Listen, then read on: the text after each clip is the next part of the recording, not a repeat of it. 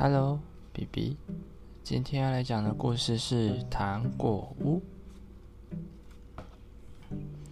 从前，从前有一位很贫穷的樵夫，他有两个小孩，韩塞尔和葛雷特。由于樵夫过着三餐不继的日子，决定狠下心来抛下自己的孩子。韩塞尔知道爸爸丢下他们而去。所以在来森林的路上，沿路丢下了面包屑，这样就可以找到回家的路。可是，森林里的小鸟却吃掉这些这些面包屑，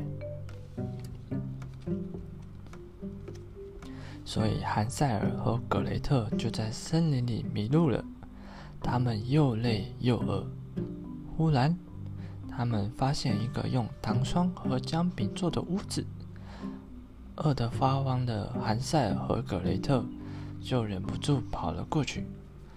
嗯，啊嘛嘛嘛嘛，真好吃！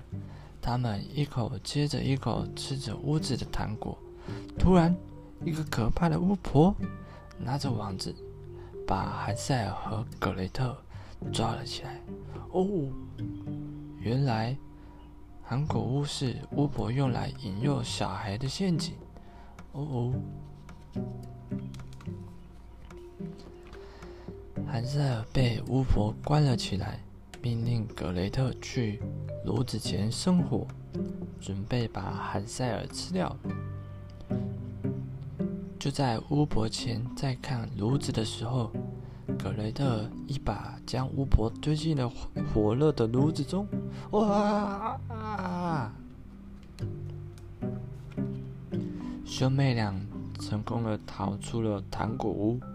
他们的爸爸发现森林里的浓烟，顺着浓烟也和自己的孩子重逢，并带走了很多糖果。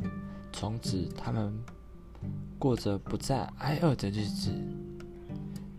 结束。晚安。